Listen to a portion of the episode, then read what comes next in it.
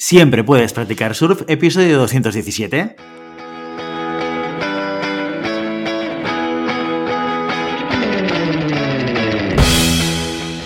Bienvenido y bienvenida a Siempre puedes practicar surf, el podcast diario sobre recursos humanos. Este podcast está pensado para profesionales de recursos humanos, gerentes o jefes de equipo y podrás encontrar técnicas, consejos, ideas, conceptos y noticias sobre la gestión de personas. Eso sí, con un enfoque práctico y aplicable. Hoy episodio 217 del lunes 2 de mayo de 2022, programa en el que tenemos el placer de contar con una invitada muy especial. Pero antes dejadme que os recuerde que podéis encontrar más contenido en nuestro blog e información sobre nuestros servicios en nuestra web, en globalhumancon.com. Desde allí os podréis apuntar a nuestra newsletter para no perderos nuestros webinars, streamings y todo el contenido de actividades que organizamos desde la consultoría Global Human Consultants.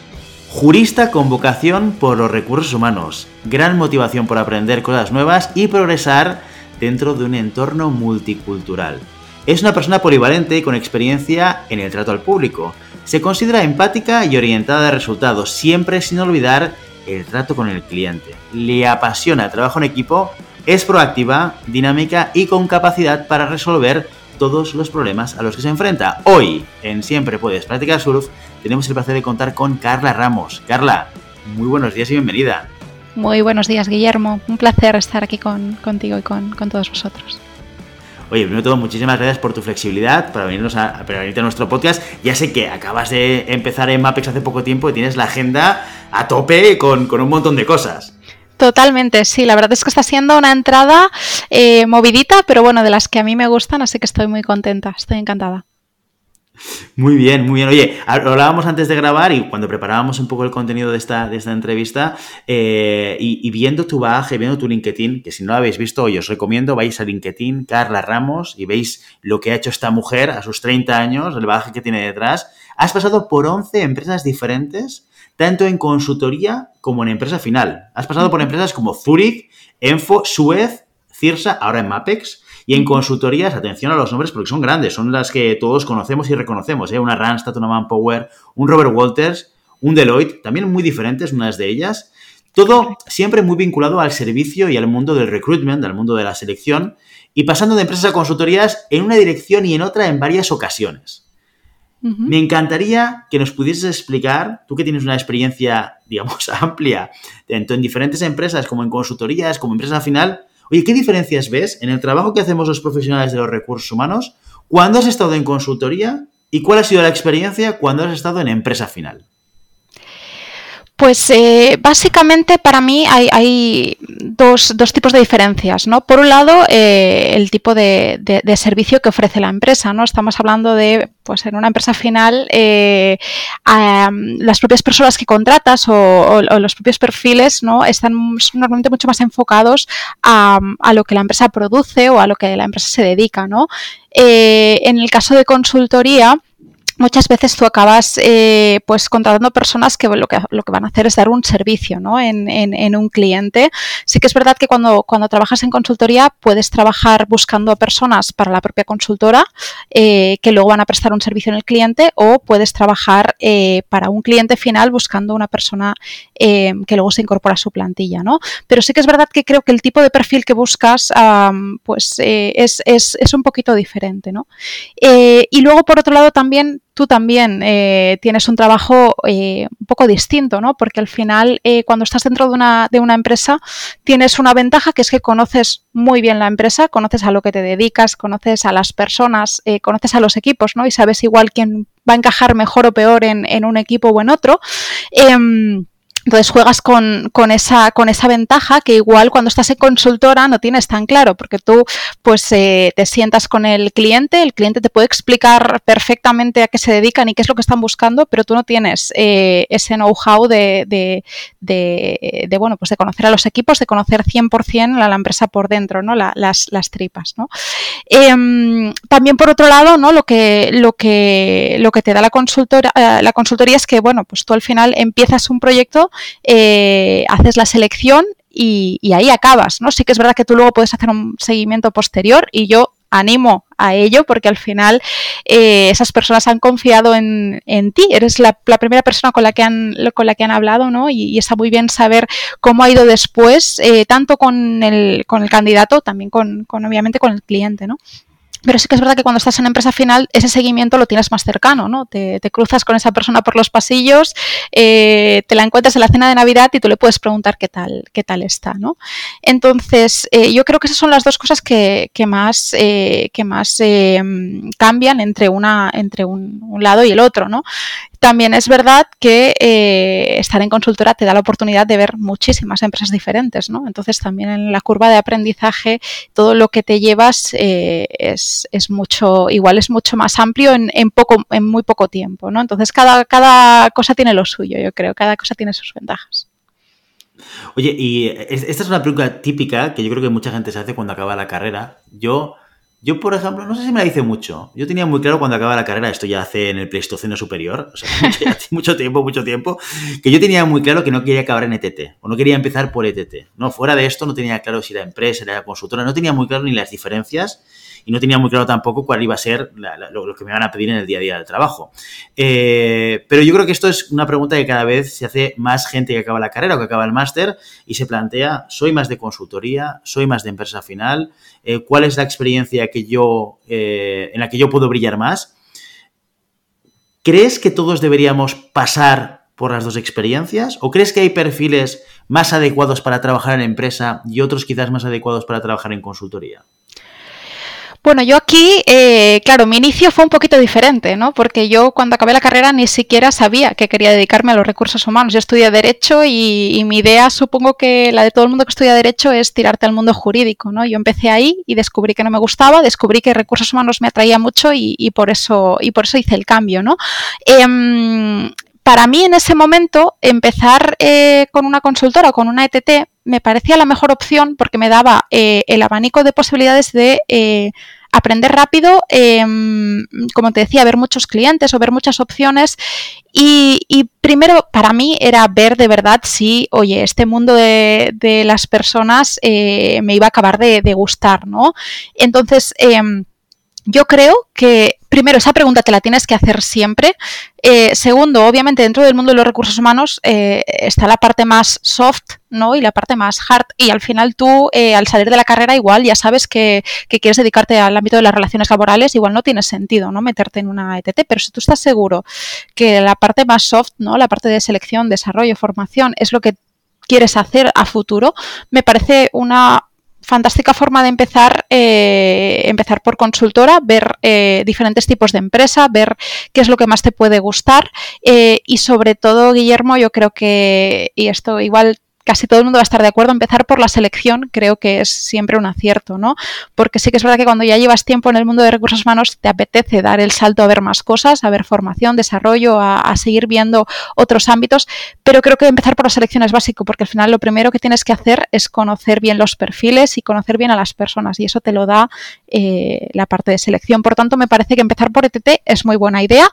Si quieres empezar por empresa final, también te animo, ¿no? Pero, pero creo que la mejor forma de conocerte a ti y de conocer a las diferentes empresas y saber dónde quieres enfocarte es, esta, ¿no?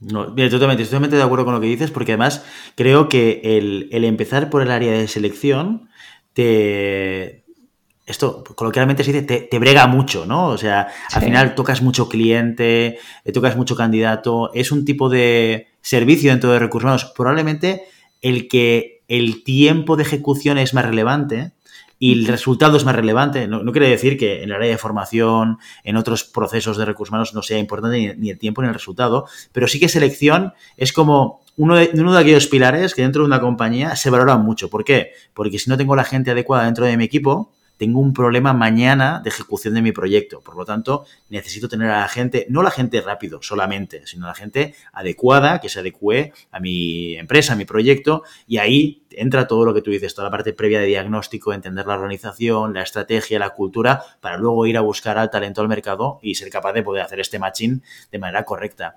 Eh, y, por lo tanto, yo estoy de acuerdo contigo, la selección me parece un muy, muy bien punto, punto de entrada. Eh, apuntabas antes, cuando hablabas de consultoría y empresa, comentabas, bueno, los perfiles que trabajas a veces son un poco diferentes. Y además luego el proceso posterior, eh, pues eh, no es lo mismo seleccionar a alguien en un proyecto, en un equipo en el cual yo formo parte y por lo tanto voy a ver a esa persona y le, voy a, le puedo hacer un acompañamiento más o menos formal. Puede ser perfectamente informal, pero bueno, que, que pueda ser con esta persona y demás, que en consultoría que parece que como que lanzas a la gente, ¿no? Y, y, y luego pasa por el siguiente, ¿no? A buscar el siguiente proyecto, ¿no? O a llevar al siguiente cliente. Eh, ¿Tú crees que eso hace que las habilidades y competencias que requieres para hacer un trabajo en otro sean diferentes? ¿Cuáles crees que son las más importantes desde una perspectiva de selección en general? Y si hay diferencias entre lo que es las habilidades necesarias para hacer el trabajo desde la consultoría y las habilidades necesarias para hacer el trabajo desde, desde la empresa, desde la empresa final. Pues yo, Guillermo, creo que son las mismas habilidades, pero desarrolladas de una forma diferente también aquí entra en juego, ¿no? Yo, yo en mi, en mi experiencia en consultora tanto he trabajado eh, con un rol 360 en el que tenías que, que hacer la parte de venta de, de, del proyecto y después la búsqueda del perfil, como eh, en un, una parte enfocada 100% a, al, al, al, recruiting, ¿no? Entonces, ahí obviamente entra en juego eh, las habilidades comerciales, el, el, tenerlas o, o, el no tenerlas cuando eres consultor 360, ¿no? Pero dejando de lado esa, esa parte y yéndonos a la parte de recruiting en, ambos, en ambas direcciones, ¿no? Yo te diría que eh, tanto si trabajas en empresa final como si estás en una consultora, la orientación a las personas, ya no solo al cliente, la orientación a las personas es la base de todo, ¿no? Sí que es verdad que eh, cuando estás trabajando en una consultora externa, la orientación al cliente es súper importante porque tu cliente al final solo confía en ti en base a resultados. Es decir, cuando tú estás en una empresa final, eh, el cliente es, eh, es, un cliente interno, te conoce, ha trabajado previamente contigo, tiene una confianza, eh, obviamente te la has ganado, ¿no? Pero, pero ya existe esa relación. En cambio, cuando tú trabajas para una persona, para un cliente final, muchas veces es un cliente pues, con el que trabajas eh, esa, esa, vez por primera vez, ¿no? Eh, tienes que generar esa relación que de otra forma ya, ya, las, ya la has creado. Pero sí que es verdad que la orientación a las personas me parece esencial y la orientación al cliente también, porque tanto te la ganas como te la pierdes, tanto en, tanto en consultora como en, como en empresa final, ¿no? Entonces, eh, creo que es las mismas habilidades, las mismas competencias, pero eh, enfocadas desde un punto de vista un poco, un poco diferente. Pero vamos, que para mí lo básico, eh, y, y, creo que, esto es lo más importante, es, es la, la, orientación a las personas, ¿no? Tener eh, claro y creerte que las personas son el centro de, de, cualquier empresa, que son la base de que, de que algo funcione. Em, y para, y para ti tiene que ser lo, lo, más importante, tanto si trabajas en una consultora como en un, como en un cliente final. Y no te olvides que, que el que el candidato también es tu cliente de alguna forma, ¿no? Y también hay que fidelizarlo, también hay que venderle la empresa y el proyecto eh, de forma realista, con unas expectativas que obviamente se puedan cumplir, pero bueno, también hay que tenerlo ahí enganchado, que el mercado ahora mismo está loco y que un candidato que te encaja un montón, como no le vendas bien el proyecto, lo, lo pierdes en, en nada, ¿no? Entonces, para mí lo más importante es la orientación a las personas siempre. Mira, justamente eh, sobre lo que hablas, tenía un debate hace, hace un tiempo con una de nuestras consultoras en Global, eh, hablando sobre las diferencias entre empresa y, y, consultoría, y me decía, claro, es que al final cuando te vas a empresa, tu cliente al final es como un monopolio, ¿no? Porque tú eres la empresa de, tú eres la empresa interna de selección, pero te contratan a ti, no pueden contratar a otro. Y además puedo generar una relación a largo plazo con mi cliente interno, porque lo puedo conocer muy bien, puedo entender muy bien cómo piensa, cómo toma decisiones, qué tipo de cosas les gusta a un candidato o candidata, etcétera, etcétera. Y yo le decía, sí, es verdad, pero también es cierto que el cliente interno te lo comes sí o sí, que esta es otra, otra segunda derivada. ¿A cuántas veces hemos trabajado con alguien dentro de una empresa con el que nos hubiese gustado no trabajar. ¿Me explico no? Eh, sí, con, que, con, el que no ha habido un buen feeling o, o la típica persona que dices, ostras, buscar a alguien para tu equipo no siempre es fácil, ¿no? Sí, por supuesto. Efectivamente, porque hay de todo, en la vida del Señor hay de todo y hay gente pues que en esto de los recursos humanos no cree o que siempre pone dudas o pone trabas o ve tú a saber, hay muchas circunstancias, ¿no? Eh, y ese, ese tipo de perfil te lo puedes encontrar en cliente en, en, consultora, hombre, te lo puedes encontrar. Va a ser un poquito más difícil porque de entrada ya ese cliente ha querido pagar dinero, ojo, porque ya está poniendo de su parte y por lo tanto, si no confía mucho, eh, raro es que ponga, se ponga a invertir dinero. pero también es cierto que lo tienes para un servicio. Le, das servicio durante un, un, proceso y luego ese cliente, si quiere repetir, repetirá, pero no va a ser tu día a día. Cuando en la empresa a lo mejor, pues tienes que, tienes que aprender a convivir y trabajar y a llevarte de la mano a diferentes perfiles, te guste más, te guste menos, crea más en recursos humanos, crea menos, depende de, del tipo de perfil. Así que, oye, sombras y luces hay en todos lados, que a veces cuando estamos en consultora nos parece que la empresa final sea el espacio ideal y cuando estamos en empresa final a veces pensamos, es que la consultora claro, es que ahí hacen muchas cosas, tocan muchos clientes y tal y que cual, con lo cual este, justo este debate lo tenía hace relativamente poco. Al ¿eh? final la panacea no existe, ¿no? Es encontrar el sitio adecuado para la persona adecuada y yo siempre he pensado que, que bueno, que al final eh, una, ningún, ninguna persona es buena o mala en, en, un, en un trabajo, sino que tienes que encontrar tu sitio, ¿no? Tu huequito donde, donde de verdad te sientas cómodo y, y donde de verdad puedas darlo todo. Entonces al final, pues yo animo a la gente a probar ambas cosas y quedarse con lo que de mejor eh, le encaje a, su forma de, ser, que creo, Guillermo, que tú también has hecho este, este viaje en algún, en algún momento y has acabado decidiendo lo que mejor te encajaba, ¿no? Entonces, yo creo que la vida es probar, eh, prueba-error y, y, escoger dónde, dónde es el sitio donde te sientes más cómodo, ¿no? Oye, y yendo ya al, mundo de la, del recruitment, de la selección, de la búsqueda de talento, tú nos contabas, esto está un poco turbulento, ¿eh? ¿Cuáles son los principales retos que te estás encontrando, que te has ido encontrando en los últimos años? Porque llevas siete o ocho años ya metida dentro del mercado de la búsqueda de profesionales eh, en los últimos ocho años esto cambiado mucho. ¿eh? Estamos en, un contexto muy diferente al que nos encontrábamos en el mundo pre-COVID. ¿Cuáles son los principales retos que te estás encontrando a la hora de atraer y a la hora de encontrar a los eh, talentos que necesitas en MAPEX o que necesitabas antes cuando estabas en consultoría? Y también añado un punto que es cómo fidelizarlos después de incorporados, ¿no? Que, eso es también muy importante, ¿no? Sí que es verdad que yo lo que creo, Guillermo, eh, y, yo lo he vivido en primera persona, ¿no? La gente cada vez tiene menos miedo al cambio, ¿no? Eh, veníamos de un modelo años atrás en que una persona estaba muchísimos años en una empresa, ¿no? Estuviera bien o no, eh, estuviera contento y feliz o no en esa empresa, más por un tema de seguridad que por autorrealización, ¿no? Ahora creo que todo el mundo está, está empezando a, darse cuenta de que la gente busca algo más, ¿no? Busca realizarse profesionalmente, busca conciliar, una conciliación real, que este es un punto eh, es un, tema escabroso que igual mejor tratar en otro capítulo porque da para mucho, ¿no?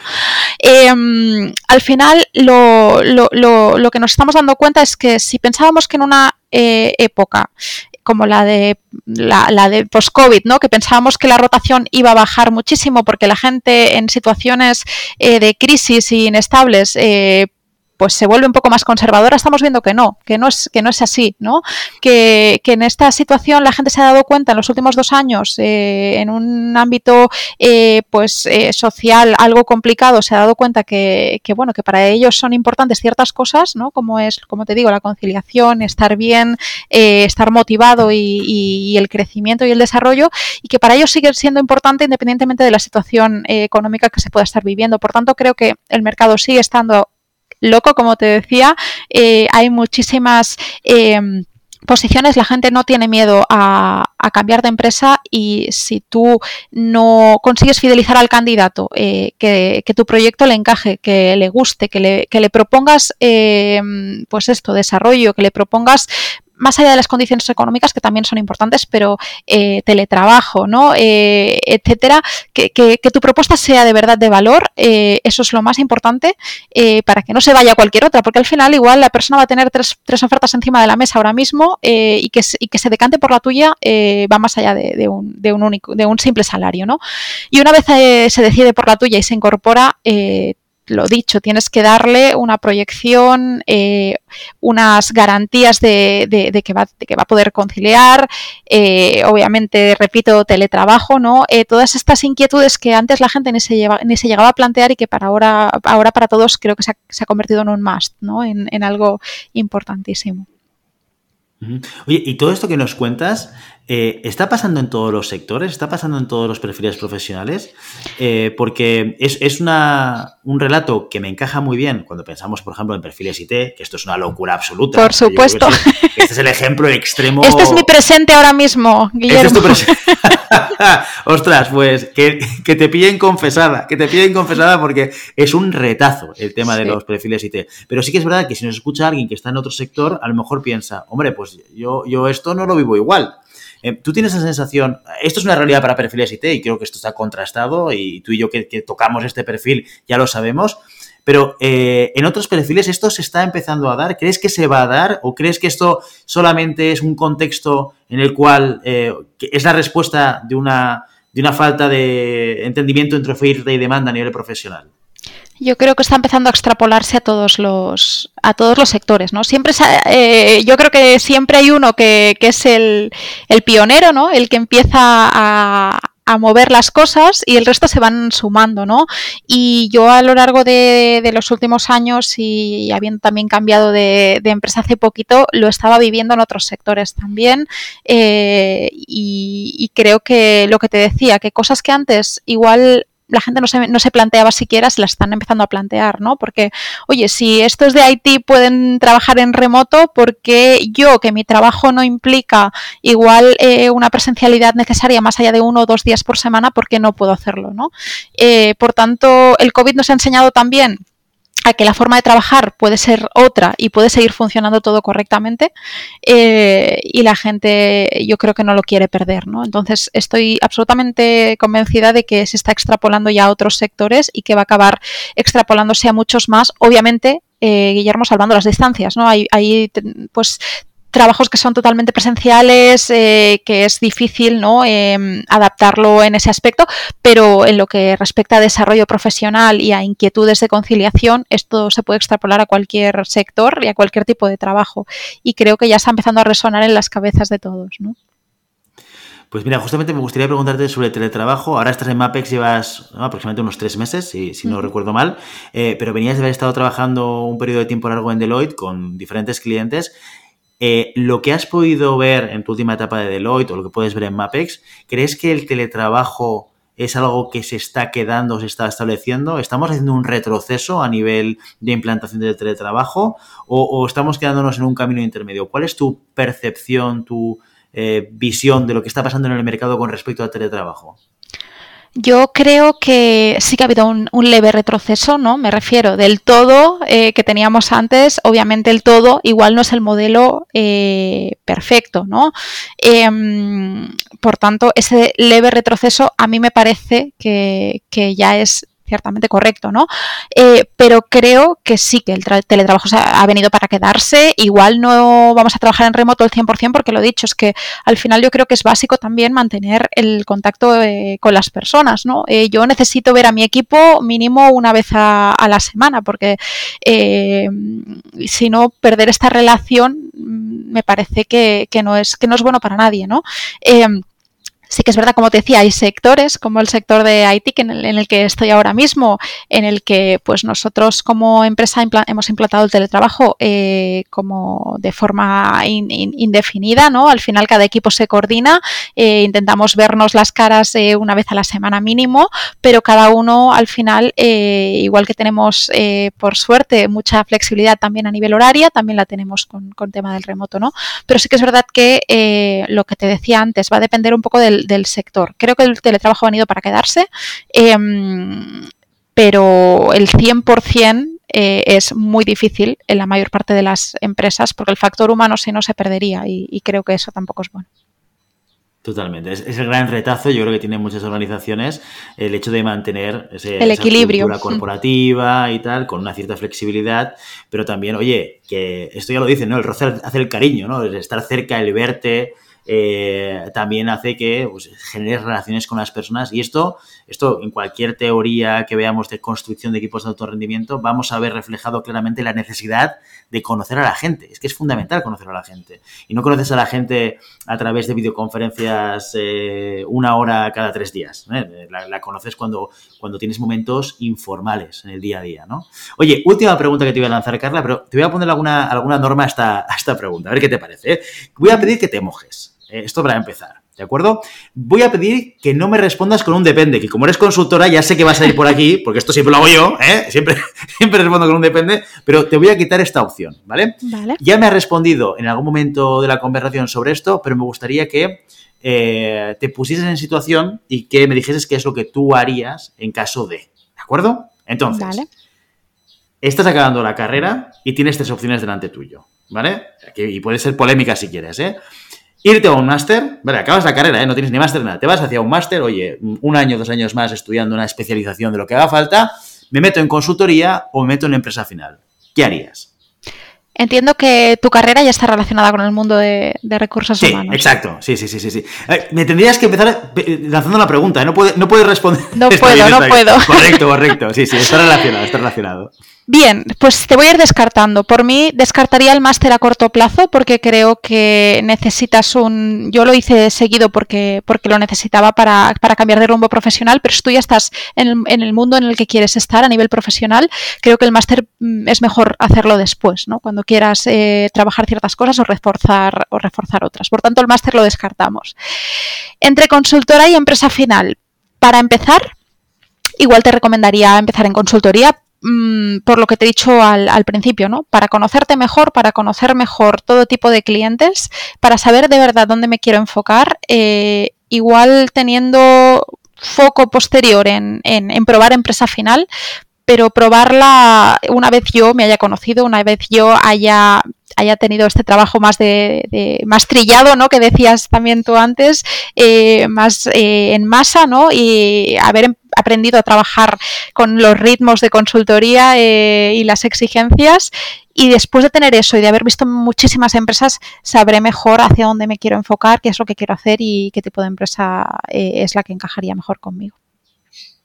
Muy bien, muy bien, Carla. Oye, pues muchísimas gracias por mojarte. Muchísimas gracias también por venir hoy al, al podcast para hablar de, de selección, de búsqueda de talento, de la experiencia consultoría empresa. Bueno, los que nos estáis escuchando, si sois perfiles de ti, ya lo sabéis, ir a buscar a Carla Ramos, que trabaja en Mapex y que está encantada de conocer talento. Por favor, de todos los programadores eh, que contacten conmigo, encantada. Perfecto. Oye, y muchísimas gracias por encontrar este huequecito para hablar con nosotros y compartir tu experiencia. Y oye, ya volverás otra vez un día al podcast a seguir explicándonos cosas interesantes sobre el desarrollo de software, que esto es una de las principales preocupaciones que tiene mucha de parte de nuestra audiencia. El gran reto de encontrar, no, de atraer, sino, oye, el primer paso es encontrar, que me responda a mis mensajes, por favor, ¿no? Es el primer paso tan deseado, que es eh, ser capaz de entablar conversaciones con, potenciales candidatos. Totalmente, Guillermo, un placer haber compartido este tiempo contigo y, y con, y con todos vosotros. Y, y nada, cuando, cuando queráis, aquí me tenéis de nuevo. Y ya sabes, no puedes detener las olas, pero siempre puedes practicar surf. Y hasta aquí nuestro episodio de hoy. Como siempre, queremos invitaros a que os pongáis en contacto con nosotros, nos deis vuestra opinión y nos sugeráis si tenéis algún tema o alguna pregunta concreta. Lo podéis hacer a través de la página de contacto en globalhumancom.com barra contáctanos o a través de las redes sociales. Estamos en Facebook, en Instagram, en Twitter y en LinkedIn. Y si el contenido de este podcast te gusta, no te olvides suscribirte, darnos 5 estrellas en iTunes y me gusta tanto en iVoox como en Spotify. Igualmente recuerda que puedes encontrar más contenidos, noticias y recursos en nuestra web, en. Muchas gracias por todo, por tu tiempo, por tu atención y por tu interés en estos temas sobre gestión de personas. Nos escuchamos mañana martes con las noticias de la semana. Hasta entonces, feliz día.